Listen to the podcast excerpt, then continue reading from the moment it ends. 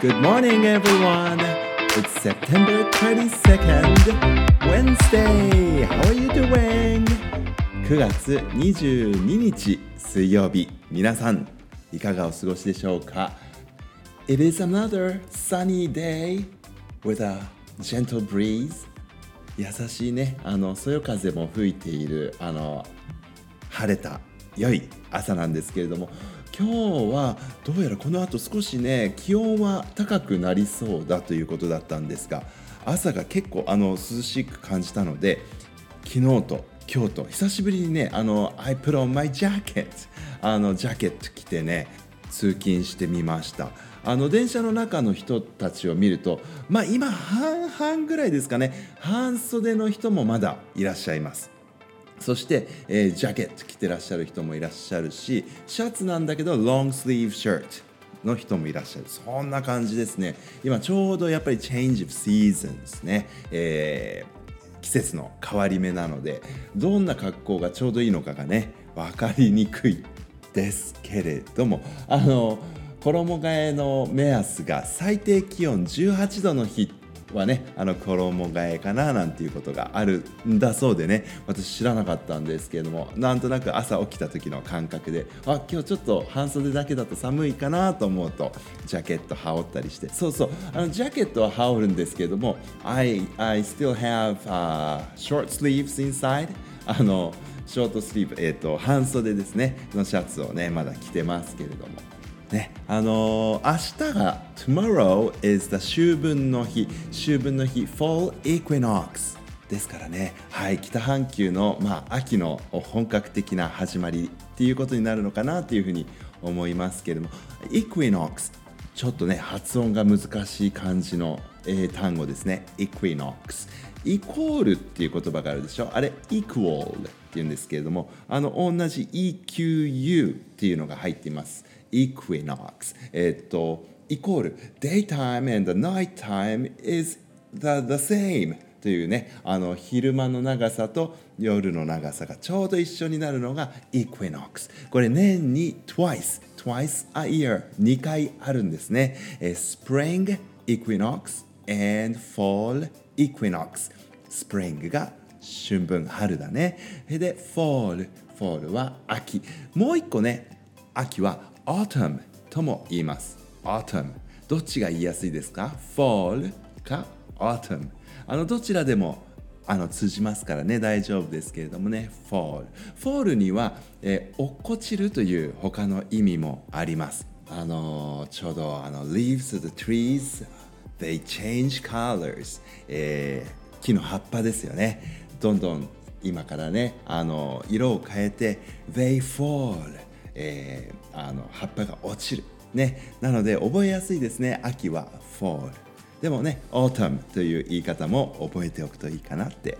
思いますがあの autumn ってすごくあのスペリング綴りがねややこしくて覚えにくいなって思ってた記憶がありますね。autumn って言うんだけど A から始まります。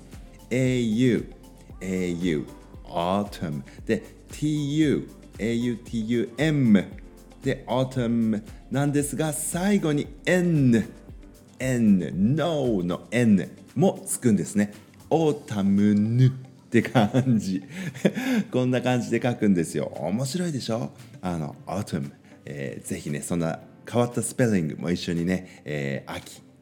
autumn equinox、ね、そんなような言葉もね覚えてみるといいかななんて思って。あ珍しくちょっと英語の先生っぽいことを。話してみたんですけどもラジオネームサッカープレイヤーさんからコメントいただいてます。Hello、えー、先生のラジオ夜聞いてますよって書いてくださってました。ありがとうございます。そこでねあの質問、えー、ということで、えー、I can sing a rainbow という歌をうまく歌いたいので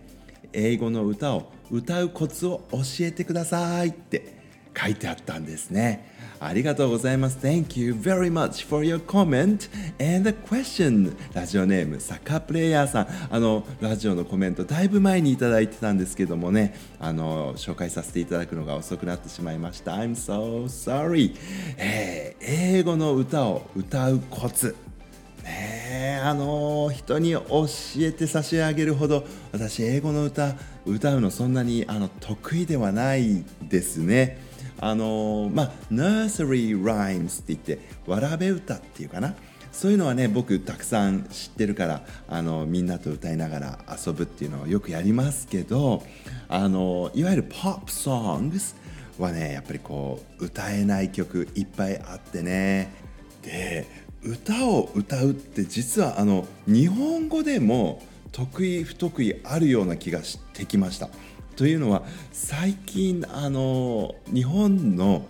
ままあ、ジャパニーズポップス J-POP っていうね、えー、ジャンルの歌あの結構こうリズムとかが難しくって僕歌えない曲が結構多いことに気がついているんですね。あの小学生の皆さんとかは本当にあっという間に、えー、複雑なこうリズムパターンのね歌とかもパーって歌えるんだけれども僕はねあの歌詞見ても歌えないっていう。そんなのがね最近増えてきちゃってるんですよね。うん、あのやっぱりこう昭和育ちなので 昭和の歌はそこまで複雑なあのなんていうかなリズムパターンなかったリズムパターンねなかったのかなって思うんですよね。歌いやすい歌が多かったかなっていう。だから最近の歌がね本当に難しいなって思って、えー、まあ、こっそり練習したりするんですけれども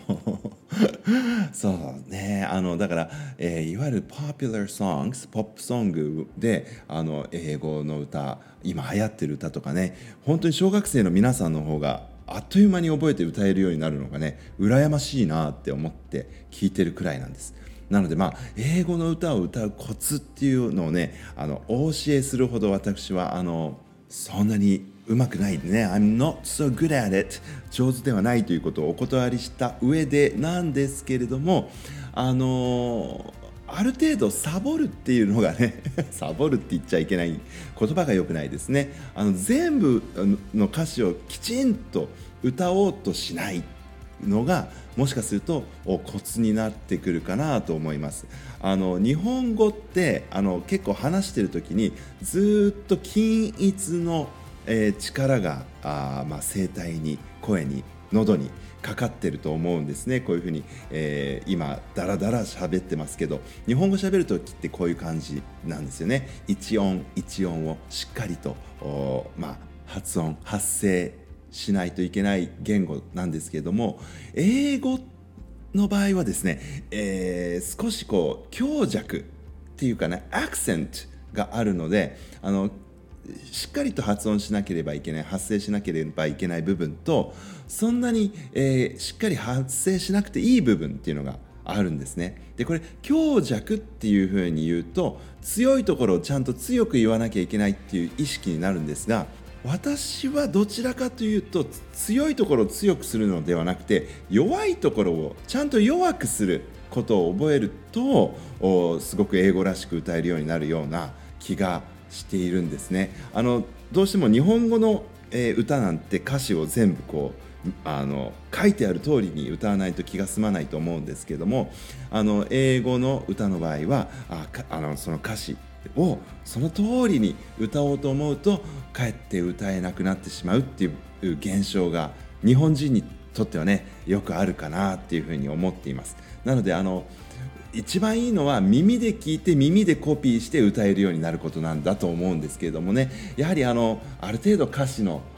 手助けがあった方が何て言ってるのかが分かりやすいっていうのがまあ、大人の人は特にねあるかなと思うのであの英語の歌詞見ながら歌う場合もですねあの全ての単語そこに書かれているものを全部ちゃんと発音しようって思わないで、えどこかは力を抜くっていうことをきちんとね、えー、意識して、えーまあ、あの歌ってみるといいのかな、まあ、それがコツって言ったらいいのか分かんないんですけれども。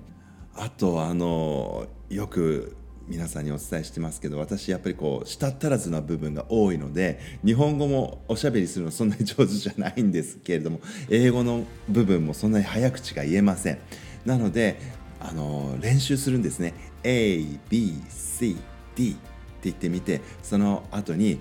A and B and C and D って言ってみてその後に an A and B and C and D ってねあのだんだんこうちゃんと言わなくていい部分をね増やしてでも、まあ、あの元のこうリズムテンポに合わせて言う練習とかもあの自分であのやってます。そうすると少しこう英語っぽくあの発音できたりするような気がするんですよね。あのお答えになったでしょうか？ラジオネームサッカープレーヤーさん。あの皆さんもぜひあの何かいいコツがあったら教えてください。